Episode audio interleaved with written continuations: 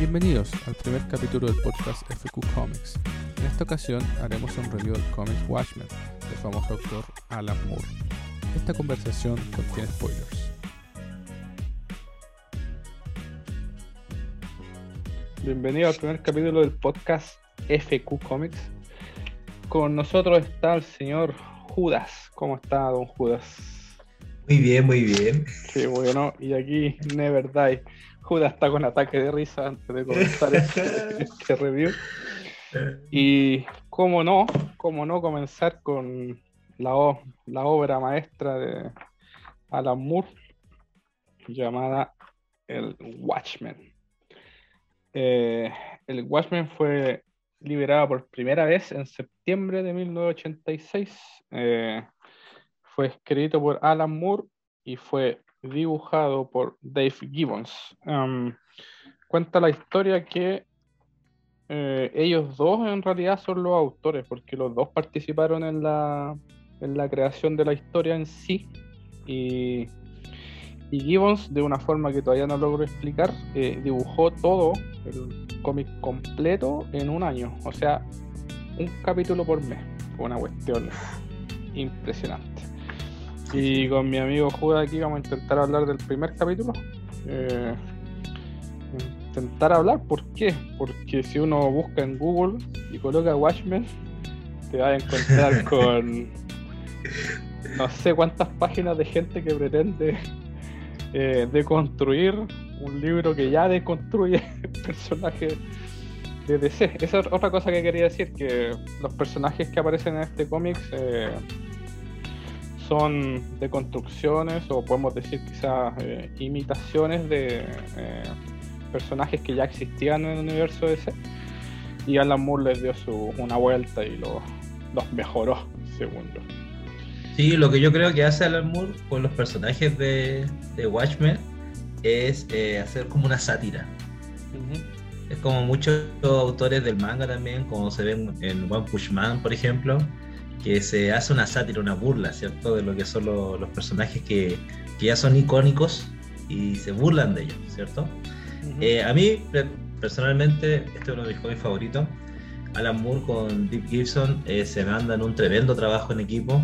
eh, logran congeniar eh, su trabajo, siendo que Alan Moore es un loco de, de remate y Gibson es un poquito más ordenado, ¿cierto? Gibson ha trabajado en los Superman, ha dibujado Batman también, ha hecho trabajo independiente.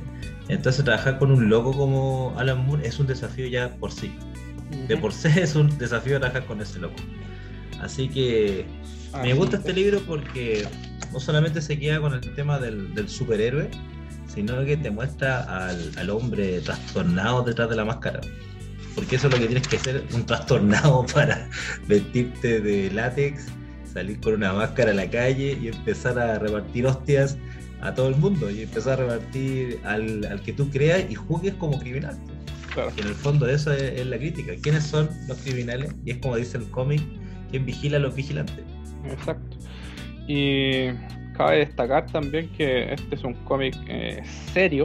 eh, no, digamos, no, no pretende ser un, un come- una comedia. No pretende No. ser una comedia. Pero Porque su sí, personaje se llama el comediante. Exactamente.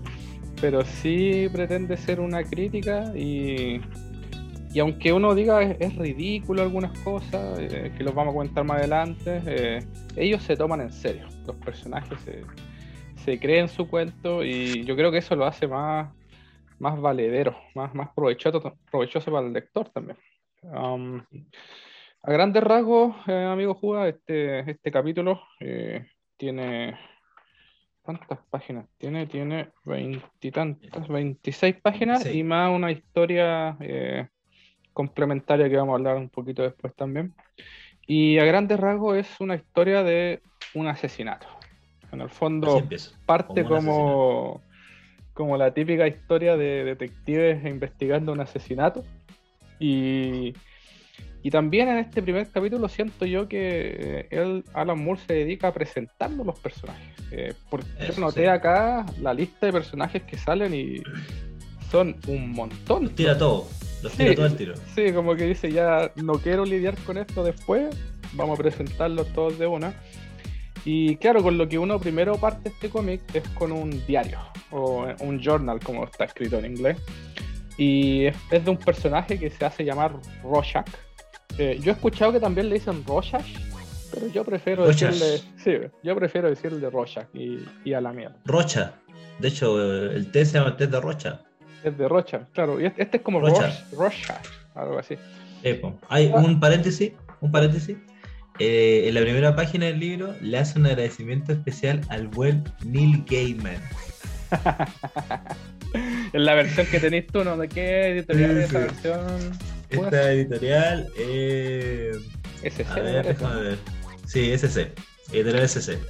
Entonces, eh, para los que no saben, ahí está. Su buen agradecimiento a Neil Gaiman.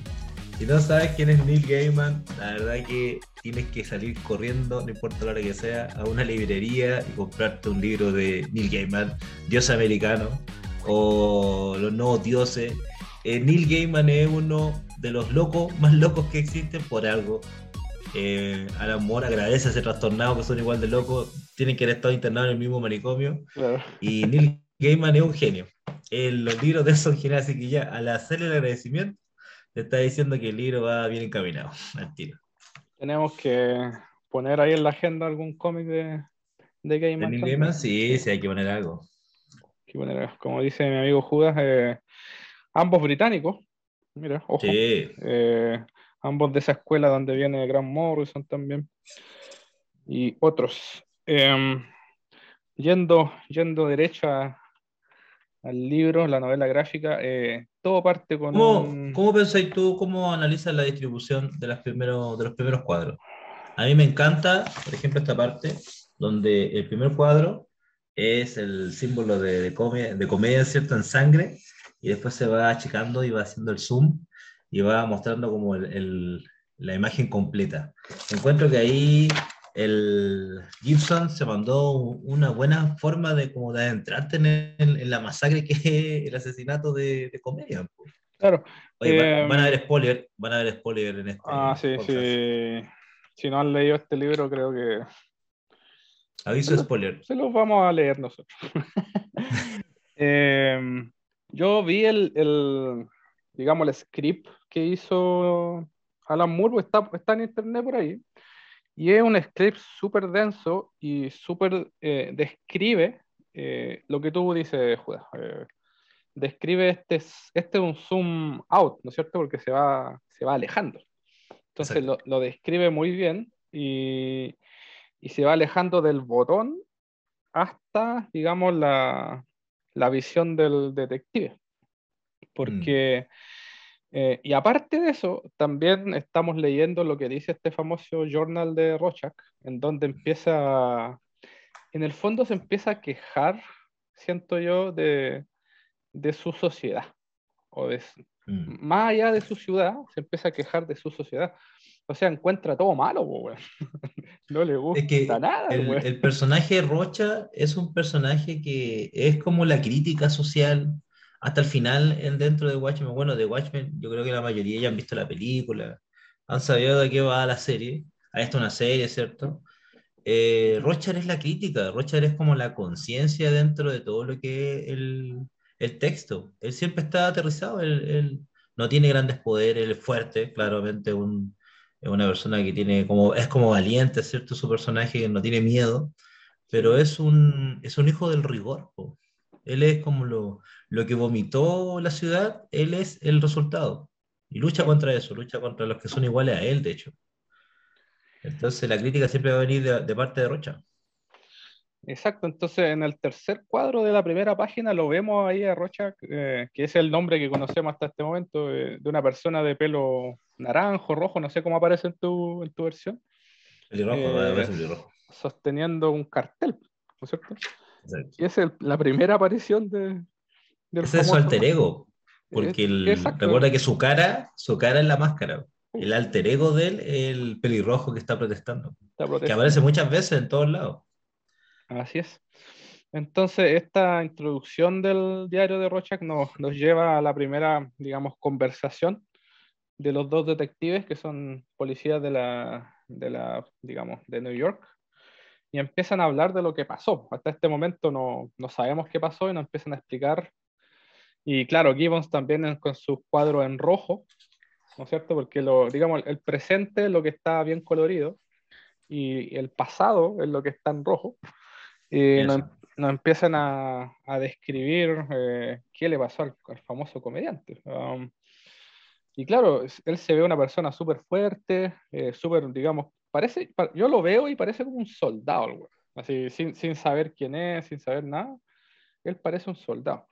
Y claramente alguien le sacó la recresta y lo arrojó por un balcón.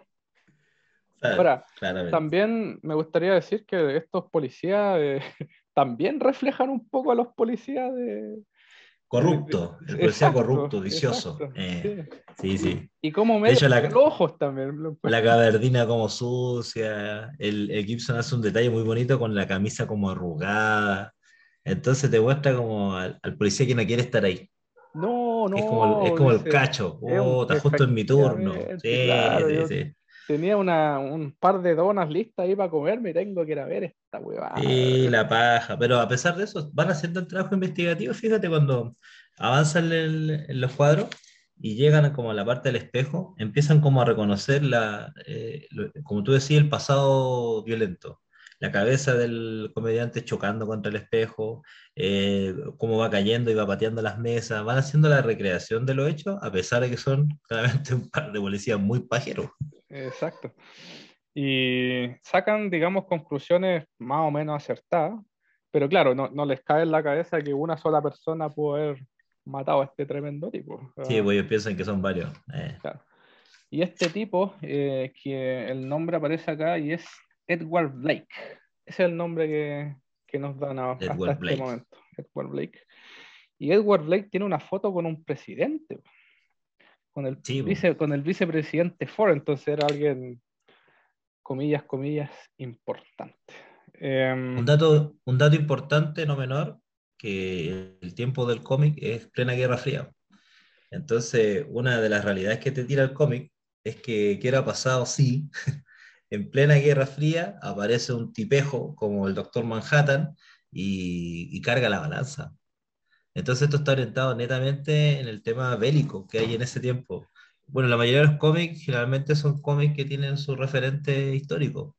Y este no es la excepción, claramente. Eh, Alan Moore siempre ha sido consciente y ha tenido conciencia social. Así que sale presidente, salen hechos históricos, sale Vietnam para los que no sepan qué es la Guerra Fría, para nuestra audiencia juvenil. Juvenil. Hubieron guerras, amigos. Hubieron guerras. En el pasado han habido otras guerras, pero esta fue una guerra fría, eh, yo encuentro por distintos factores, y aquí mi amigo Jubas puede hacer una disertación acerca de eso, pero fue una guerra que se, se hizo más con espías, a nivel de espionaje, de amenaza. A nivel de amenaza, claro. No, no fue una guerra como la, la conocemos hoy en día, a, a, bombas, no. No, no, no. Esto fue a sabotaje. Y de hecho la temática del, del cómic habla de eso, habla como de, del sabotaje, habla del, del contraespionaje.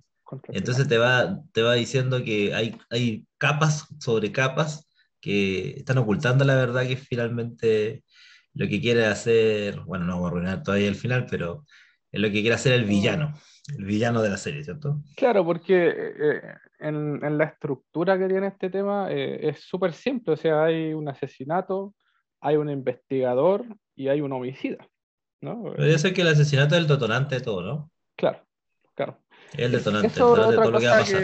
que quería decir también que me gusta mucho de que este cómic empieza en un mundo donde ya existen los superhéroes. No te explica cómo aparecieron, ni cómo, ni cuándo, ni dónde, pero ya existen y me da a mí la impresión, no sé qué pensáis tú, Judas, que eh, hay un mundo eh, que ya ocurrió. O sea, hay cierta historia, cierto bagaje que tienen los personajes de cosas que le pasaron. Y aquí estamos como entrando en la historia como en el medio, siento yo. Eh, muy similar a lo que, siento un poquito más allá del medio muy, muy similar a lo que siento con Dune, que en Dune, en el primer libro, el Frank Herbert te, te mete en un mundo, pero un mundo que ya, mundo que ya está hecho. cosas, ¿sí? Sí, pues. Exacto. Está como. Yo, ¿sabes qué creo? Más que en el medio, yo creo que el The Watchmen empieza como la decadencia de los superhéroes. Mm, buen Parte como en una decadencia de superhéroes, donde De Rocha es una persona buscada, odiada, donde el, De el hecho, búho dice que lo no- buscan por homicidio. Sí. Sí, po, el búho ya no es un tipo que, que- que trabaje. Los personajes, los héroes, como que colgaron las capas en esta parte del cómic. El comediante está con una bata en la casa. Entonces está en la decadencia de los superhéroes, porque acuérdate que aparece el dios del, del Ujú. The Watchmen, Adelante lo- que es. Manhattan. Y, y bueno, este famoso Rocha, que hasta este momento lo, lo hemos visto aquí con su cartelito, eh, si nos vamos a la página 5, eh, lo vemos con su traje ya. Este es Rocha. Rocha. Este es Rocha, Rocha, o sí, sea, el otro es otra persona, su alter ego. ¿Qué dice, qué dice el cartel de Rocha? El fin está Eh, cerca, ¿no? Sí. El sí. fin está cerca.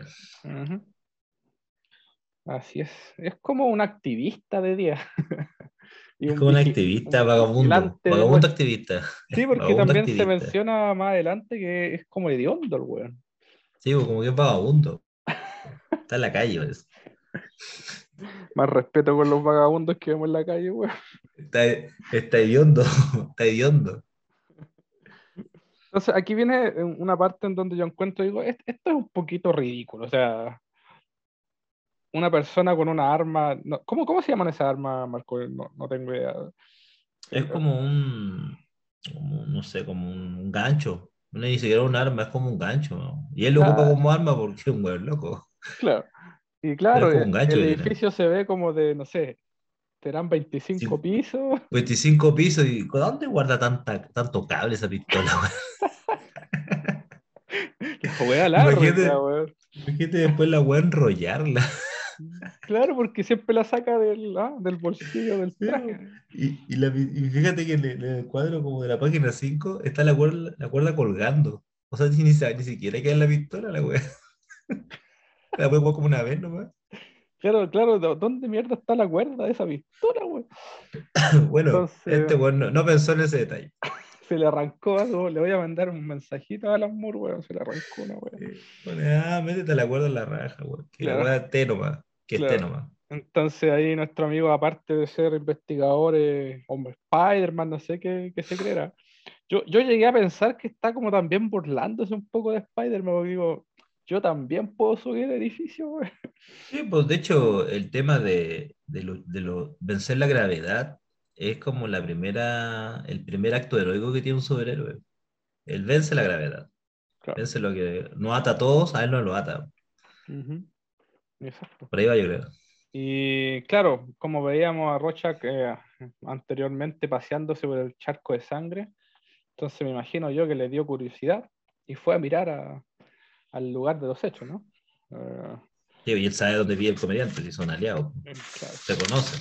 Y, y haciendo investigación un poquito más allá de la que hicieron los policías, Descubre el botón. descubre el, dentro del closet, digamos, se, se da cuenta que hay como un, un fondo falso y descubre un botón y un botón que abre una, una sección o una puerta, una pequeña puerta y encuentra lo que es para mí lo que sería como el traje del Capitán América, ¿no?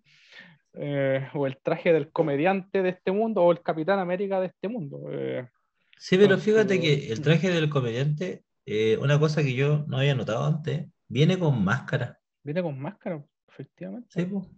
El comediante nunca lo ocupa, es como No. está él con el antifaz nomás, pero no ocupa la máscara. No, O yo no recuerdo haberlo visto con la máscara puesta. Posteriores tampoco yo recuerdo haberlo visto con máscara. Otro Mm. detalle que se le fue a amigo Alan. No, quizá es un detalle que no se le fue, que lo dejó ahí con, con algo. El comediante como se burla, eh, ¿por qué ocupar una máscara? po? No es necesario taparse. ¿Por qué? Y es rara la máscara, es como. Sí, una máscara bastante como sadomasoquista. Eh, sí, sí, sí, sí, sí. Algo Quizás es el, es el mensaje, quizás. Sadomasoquista con la nariz roja. Claro. Mal. Mal. Mala máscara. Mala máscara, weón. Y claro, lo vemos con su arma, entonces Rochak dijo, no, yo a este weón yo lo conozco. Y además de eso, se nos presenta una fotografía. con gente disfrazada, que claro, más adelante sabemos quiénes son, pero nosotros, eh, bueno, se les llama eh, los Minutemen, ¿no? Sí, al, al grupo. Y, y aquí, termine, aquí como que termina el primer acto, siento yo, Mm. de que se nos presenta un a Rorschach, se nos presenta a Blake y se nos presentan los Minutemen. Ah, y por eso yo digo que este cómic hay mucha historia antes, porque los Sí, tipos pues, ya sí. están disfrazados, ¿cachai? Ya De hecho, están los, retirados. The Watchmen son como los herederos eh, literales de, de los primeros. po. de los primeros. Los- ¿Cómo lo llamaste? Se llaman los Min- Minutemen, o sea, los hombres del Minutemen. minuto. Mm. Los hombres del minuto. Sí. Recuerda que estaban, eh, durante toda la serie, están a un minuto de la guerra, del lanzamiento de las bombas nucleares. Ese otro punto Ahí que debería mencionar, marco histórico, acerca del reloj. La, la Guerra Fría se caracterizó por la amenaza constante de las dos potencias que existían, que era el mundo bipolar, por un lado el lado soviético, Ujú. de, de Stalin, ¿cierto? Y por el otro lado, el lado americano del, del capitalismo en general, con todo su avatar, ¿cierto? Con todos los representantes del capitalismo hasta el día de hoy. Entonces la amenaza era la bomba nuclear, la que se lanzó en Hiroshima y Nagasaki el Ujú. 6 y 9 de agosto, era el arma definitiva, el arma que destruía el mundo. Y nunca se la tiraron, eso fue Guerra Fría, nunca se amenazaron con el arma, pero nunca la lanzaron. Y el cómic hace referencia a eso todo el rato. Están a minutos de la, de la guerra nuclear. Está como en el background, ¿no? Está, está ocurriendo, pasando, y Sí. los personajes como que sufren bajo esa, ese paraguas de la, Sí, de la famosa bomba. Entonces, Mira, fíjate, fíjate el Dime. búho, me gusta mucho el detalle de las sombras que hace el, el artista aquí, los diálogos entre el búho y el heredero del búho, porque acá hay herederos directos, de hecho, uno es la hija de Júpiter, ¿cierto? El otro es el heredero del búho, eh, algunos son nuevos nomás, porque los otros murieron, hay una Ah, historia empática ahí con los primeros Minutemen. Y el tema de las sombras, como muestra la casa del búho antiguo, llena de sombras como una casa de viejo, una casa antigua, que afuera Ujú. está llena de grafiti, así como el lado pobre. De... Así es el pago al héroe. El camino del héroe, el camino del héroe siempre es un camino muy malo. Entonces el héroe camina en un camino que termina siempre en un basurero. No son recordados, héroes no son... El gran héroe nunca se recuerda. Y claro, eh, en esta parte damos, digamos, el- a partir de la foto, eh, se hace un acercamiento a alguien de esa foto y pasamos a otra locación, eh, y una Exacto. locación donde hay dos hombres conversando. Y claro, eh, el, el hombre de la foto es el anciano que está conversando acá, que su nombre, te lo digo al tiro, eh, su nombre es el... Uy, no lo anoté acá. Bueno, ya lo voy a encontrar. Este es Hollis Mason. El primer búho nocturno se llama Hollis Mason y está conversando con otro ser humano ahí que se ve bastante alto y su nombre es Sí. eh, Dan o Daniel Draper, que como dice Es Judas el es heredero. el heredero, o sea, fue el que tomó el manto después que Hollis Mason se, se retiró. Y al parecer son buenos amigos, ¿no? Están conversando y diciéndose cosas. Por alguna razón son amigos. Y nótese el reloj también que aparece ahí en el tercer cuadrito. Eh, de izquierda a derecha hay un reloj marcando casi, la, casi las 12 también. Interesante. Mira, y de fuera, donde está graffiti, eh, se alcanza a leer que ahí dice, ¿quién vigila a los vigilantes? Que es la frase que el pueblo empieza a tener contra este grupo de superhéroes que no tienen control. Y este Dan Rayberg eh, se va caminando a su hogar. eh, en, en la página 10, eh, Judas, en el primer cuadro arriba, me da la impresión, no sé si veía esos locos con la radio, con los lentes, Sí, con la radio. Se parecen mucho a los mutants de, del Dark Knight. Batman. Sí, Sí, sí, sí, sí. Sí, harta referencia y harta guiño. Son los, digamos, un, grupo ahí. De hecho, esta ciudad de Manhattan es como muy gótica. Es Esa gótica oscura, deca- sí. decadente. La gótica decadente. Y Rorschach se encarga de, de De hacerla más decadente. de Más recordar. decadente. Entonces Dan llega a su casa y tiene una visita inesperada, que en este caso es eh, Rorschach, que está comiendo eh, Comida, de perro. comida de perro o son porotos, no sé qué mierda serán. Son porotos lo hacen calentar. Porotos. Y se lo está comiendo frío. Y él encuentra que no hay nada malo en eso. Mm. porque tampoco se disculpa por porque entró a la casa, rompió la puerta. Ah, él, él tiene su propia moral. Eso me gustaría que, que no, no- no me dijera, eh, Marco, que, que- ¿qué opináis de la moral o, o la ética de, de Rorschach? Es que yo a Rocha todo el, el cómic lo veo como, como la conciencia de Manhattan, la inmoralidad. Es como él representa en, una, en un ente físico todo lo que es Manhattan en este punto.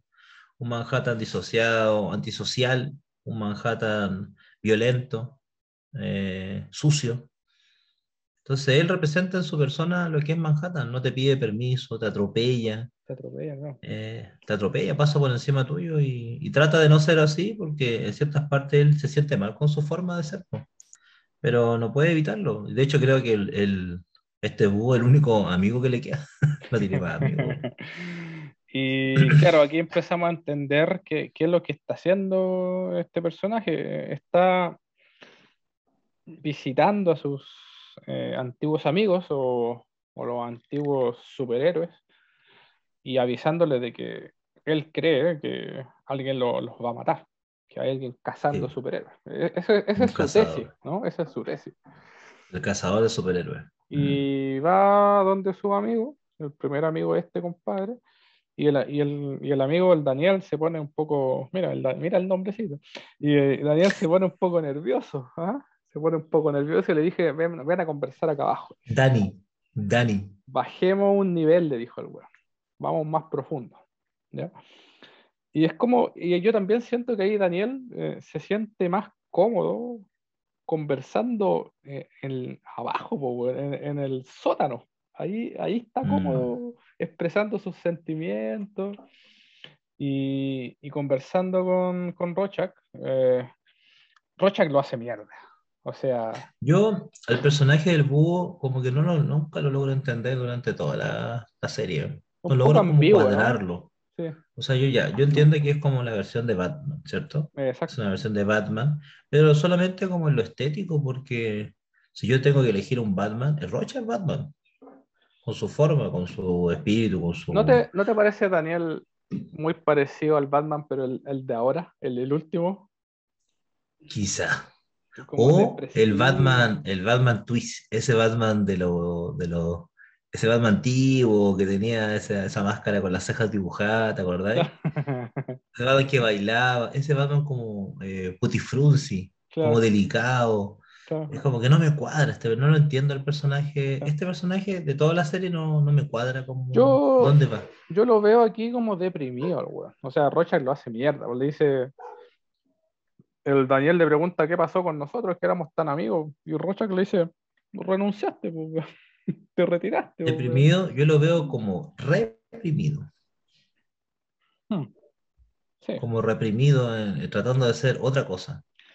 Y es interesante el último cuadro, me gusta mucho, que está el, el traje del búho, que yo lo veo que está como limpio, está bien paradito, está, Lo está, está de pie y él está sentado, está dominado en el fondo.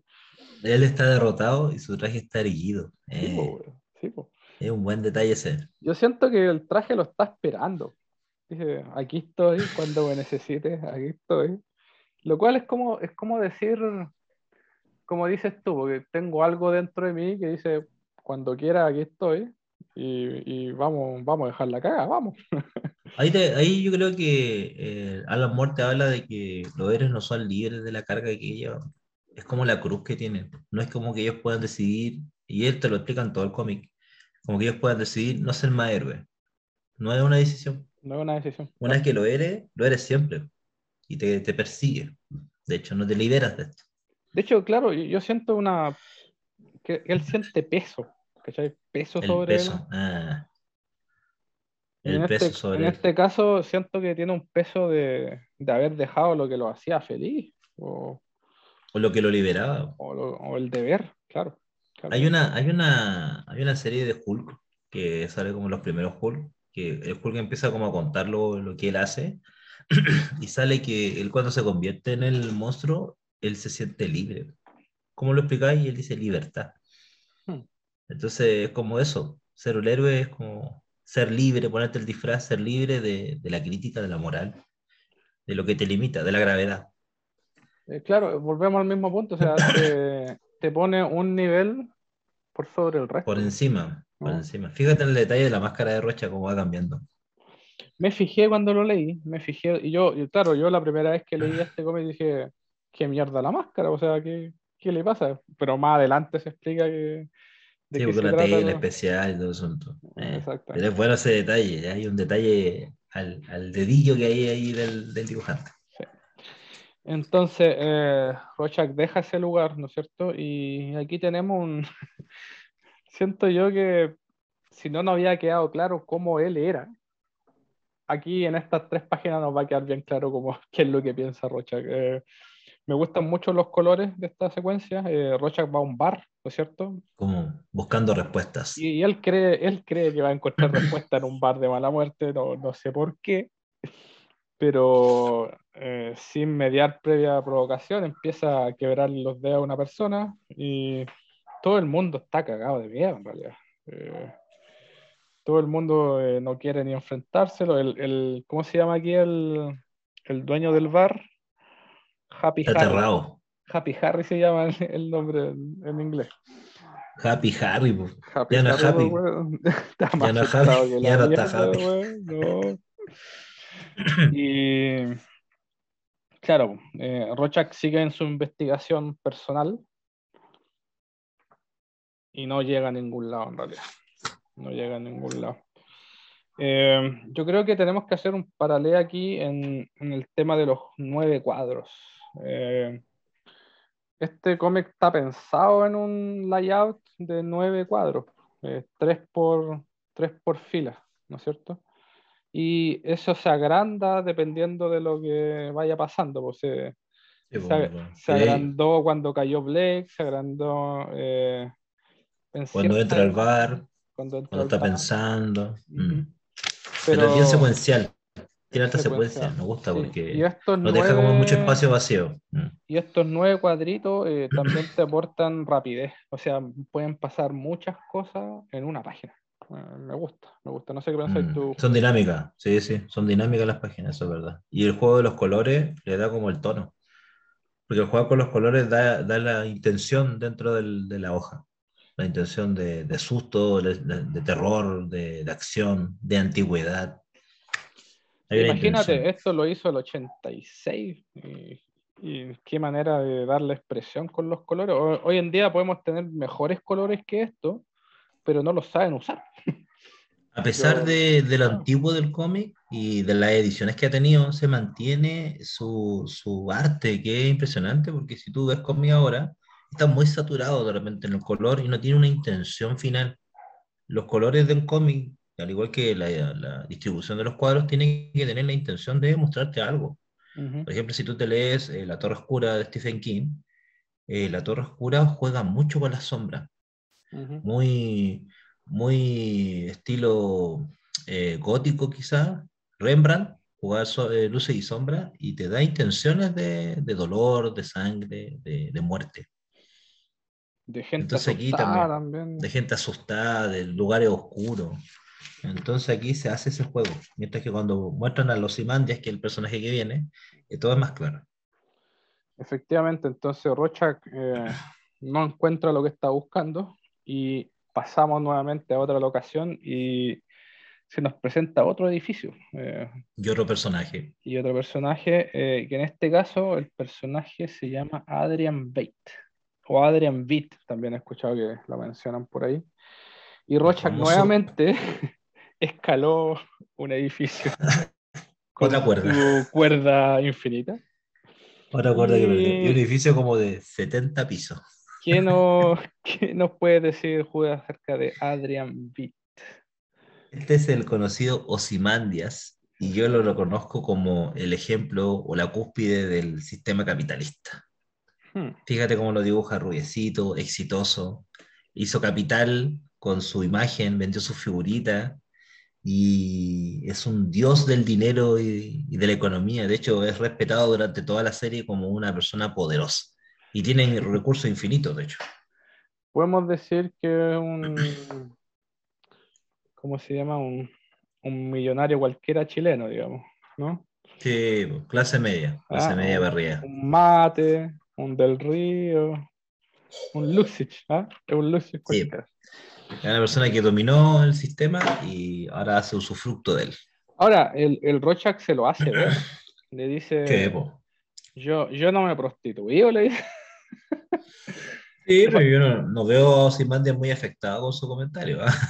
No estaría en la... No estaría ahí, efectivamente. Pero nuevamente, nuevamente Rochak le, le, da duro a uno de sus ex colegas. Oye, pero espera, otra vez vuelve a entrar en una casa, no por la puerta. Amigo, acá, hay timbre, ¿ah? un citófono. Acá claramente no encontró nada para comer, pero se sentó en la mesa con falta de respeto. Este sí, efectivamente. Y el Adrian Beat eh, se nos presenta bien alto también, bien rubio. Y siento yo un poco narcisista también con, con las muñequitas y. Muñequitos de, él en distintas poses. Es como raro esa parte. De hecho, Rorschach lo menciona y dice: quizás este homosexual. Dice. Está jugando con, su, con sus muñequitos. Claro. Eh, muy, muy, muy, muy extraño este, este Adrian Beat. Y claro, no, no vuelve a aparecer en este capítulo más. Se le dedican, ¿cuánto? Una hoja, dos páginas y pasa muy rápido, encuentro yo. Pasa muy, rápido esas páginas. Me gusta el personaje de Ozymandias porque le da como un todo, le da como un tema al tema, le da como un tema al tema. Claro, le da como le damos un tema, a los temas. Le da como un tema al asunto egipcio. Es como esta serie nueva, no sé si la viste, la del señor de la señor Luna. Eh, no, no, todavía no. Caballero, Caballero Luna. Todavía le da un tema al, al, asunto egipcio y hay un material ahí infinito para hacer cosas. De hecho, el traje tiene como, un, tiene como un ojo ahí, el ojo de Osiris, parece en el pecho. Está vinculado con el asunto egipcio el personaje, el héroe. Bueno, más adelante lo vamos a conocer un poco más, pero como te digo, fue muy rápida esta página. Pasa muy, muy, muy rápido. Yo creo que a propósito. Sí, te da. No nos, quiero hablar mucho, sí. No sospeches de este, dice. Este no sospecha. él no es malo, este ah, él, no es malo. Ah. Tiene plata, tiene plata, no sospeches de él. ¿Qué, qué, qué, malo puede hacer si tiene plata? Es bueno. Y vive solo en un edificio con sus muñequitas. Con, su, con sus fogueritas, con sus figuritas. ¿Qué va? Y después venimos a otro escenario, otro personaje, pero aquí ya más resguardado. No sé para qué, en realidad. Porque un dios necesita guardaespaldas, no lo sé. Claro, eh, Rochak sigue en su misión, entonces va a buscar a otro colega o viejo colega. Que en este caso atraviesa una reja. Ya no escala, atraviesa una reja. Pero rompe un vidrio el weón también, pues o sea. Y rompe un vidrio, abre una puerta. Sí, sí. No, no puede... hace lo, el Rochak hace lo que quiere, weón. Le importa un pico todo, weón. El weón hace lo que quiere, weón. Bueno, y en esta imagen impresionante vemos al único superhéroe real que es super dentro del mundo de Watchmen, que es el señor Manhattan. Manhattan, efectivamente, que lo llaman John en esta parte del... Eh, es de color azul, para empezar. Para empezar. Tiene un símbolo en la frente, ¿no? Que es como el, el símbolo ese del, de la molécula más simple, ¿no? Creo que es de la molécula, ¿no? Es lo único que respeta, dice él. Y está con otro personaje también, que es la famosa señorita. Eh, aquí lo tengo. Y ella se llama eh. Ese es su apellido. Yupesic. ¿Y cuál es su nombre? Ella es Lori, ¿no? Sí, Lori. Lori Yupisic. Y claro, yo siento, claro, supuestamente pareja de Manhattan, pero yo siento que está como de arroz.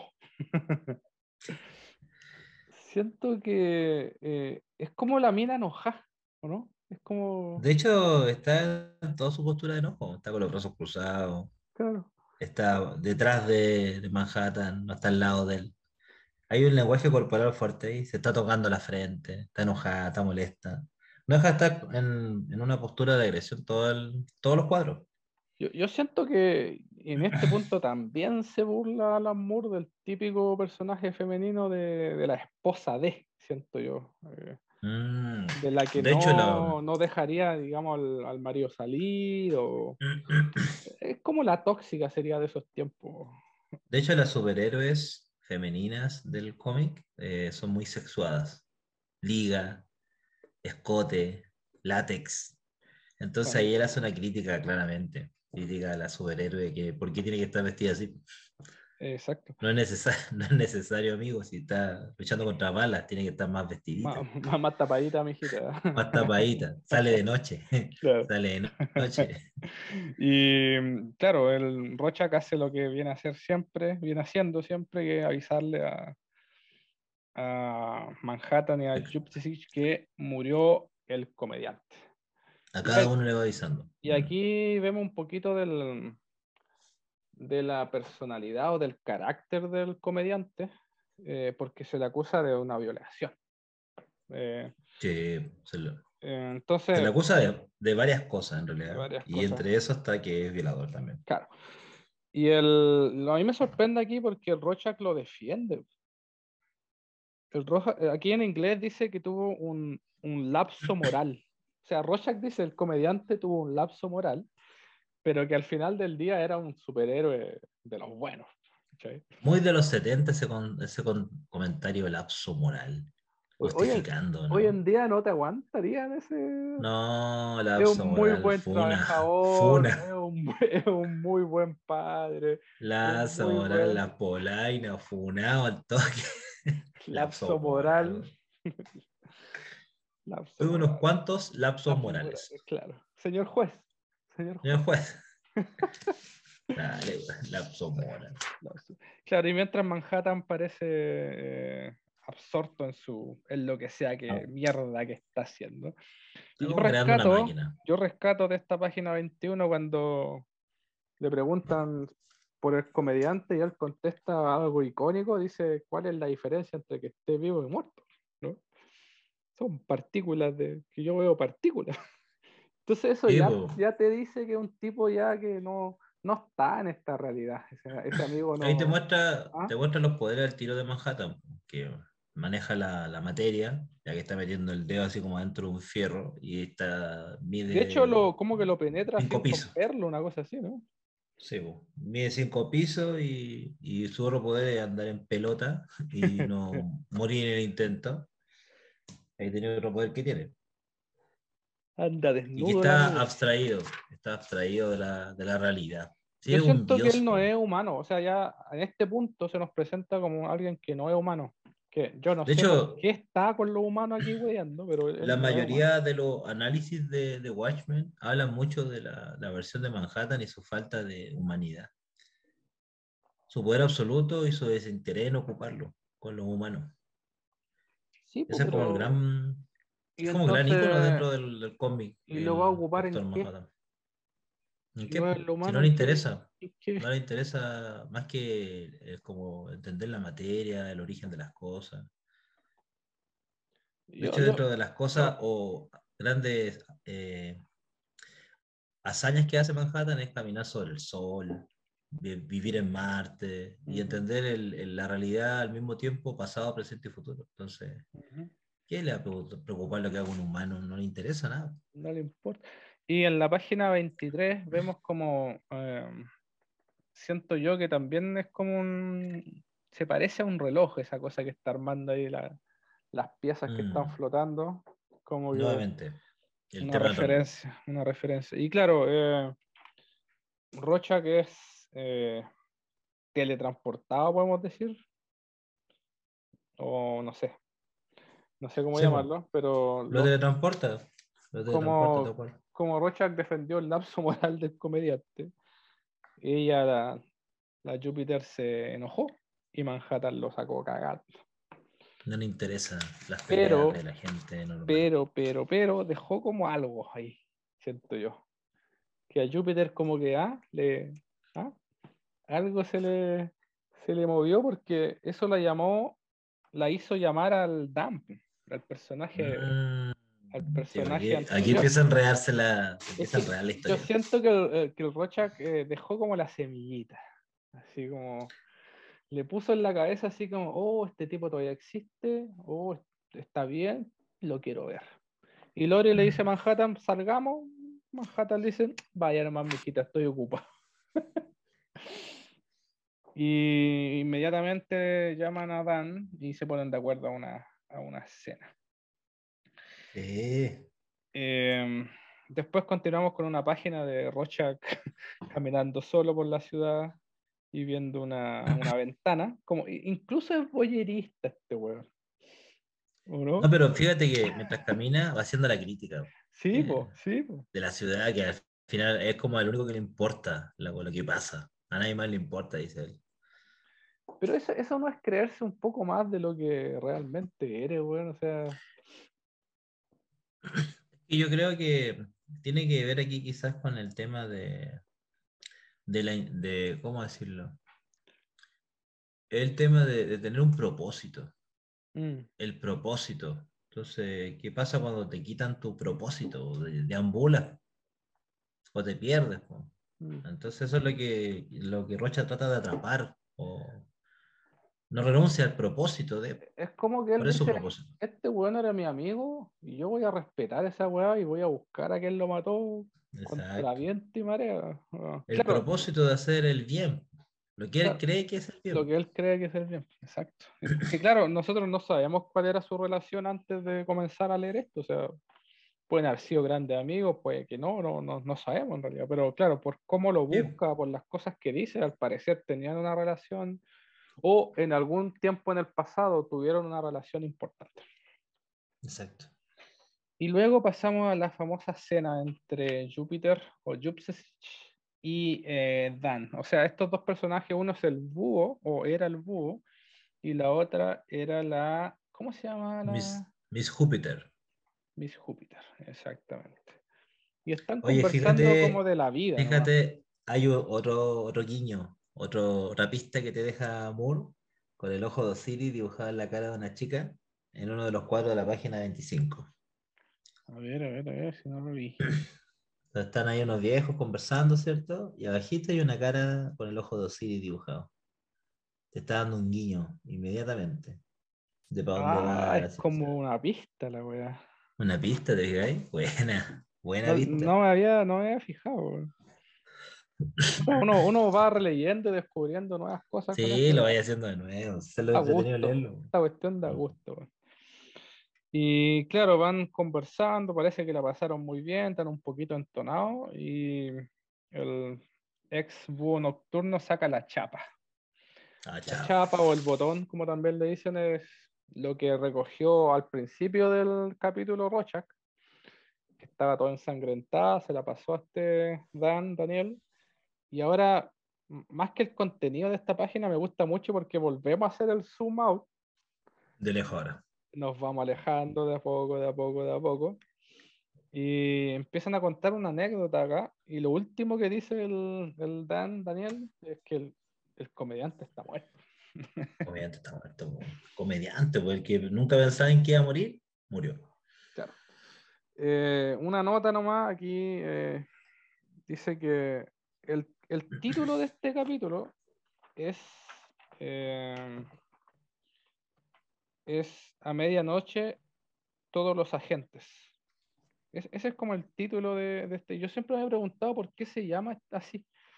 Y está basado en una canción de Bob Dylan que habla en dos, tres líneas sobre los humanos, sobre los superhumanos, perdón, sobre los superhumanos, y que dice que toda la gente sabe más que los superhumanos. Ahora, yo escuché la canción de Bob Dylan, es del año del orto, es como del año 60, y es, como dices tú, es una crítica también a, a su sociedad que él estaba viviendo. eh, no, no sé si fue post-Vietnam o durante Vietnam, pero Es una Durante crítica. Vietnam, creo fue.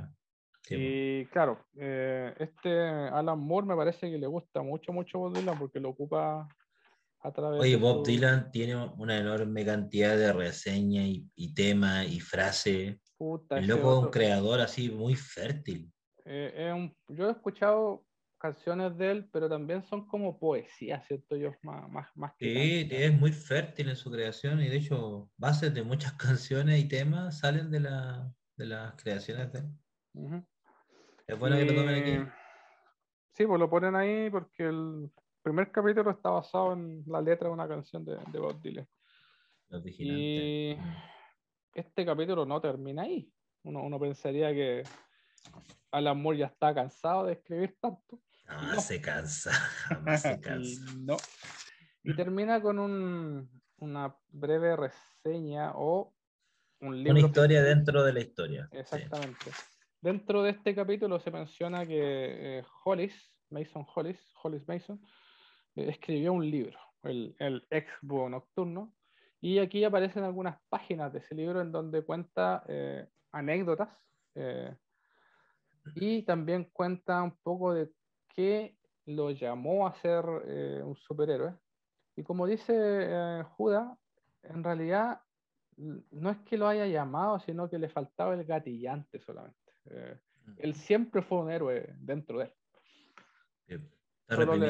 Sí, y lo único que necesitó fue que otra persona hiciera de superhéroe para él ser superhéroe. Me gusta mucho este Watchmen porque tiene libros dentro del libro. Se da mucho como pasa con el, el, el Rey de Amarillo, ¿cierto? O como pasa con los cuentos de Lovecraft, en donde libros ficticios crean entornos y realidades. Lo encuentro que eso es como un arte. Y los libros llegan a, ser tan efectivos dentro del cuento que pareciera que realmente son reales. Necronomicon nunca yo compraría, nunca Yo compraría el libro este de Mason, ¿ah? si, si, existiera. y podría hacer un texto del libro de Mason, y hay varios referentes así. De hecho, el diario de Rocha, que finalmente es lo que terminé leyendo como el cómic de Watchmen, ¿cierto? Claro. Eh, es un libro que parte como dentro del, del otro libro. Entonces aquí al comprarte tu un Watchmen, te estás leyendo como tres libros en uno. un buen negocio, es un buen negocio comprarte un Watchmen.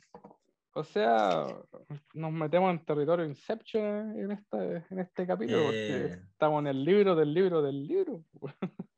y al final de este capítulo, nuevamente el reloj, marcando 10 para las 12.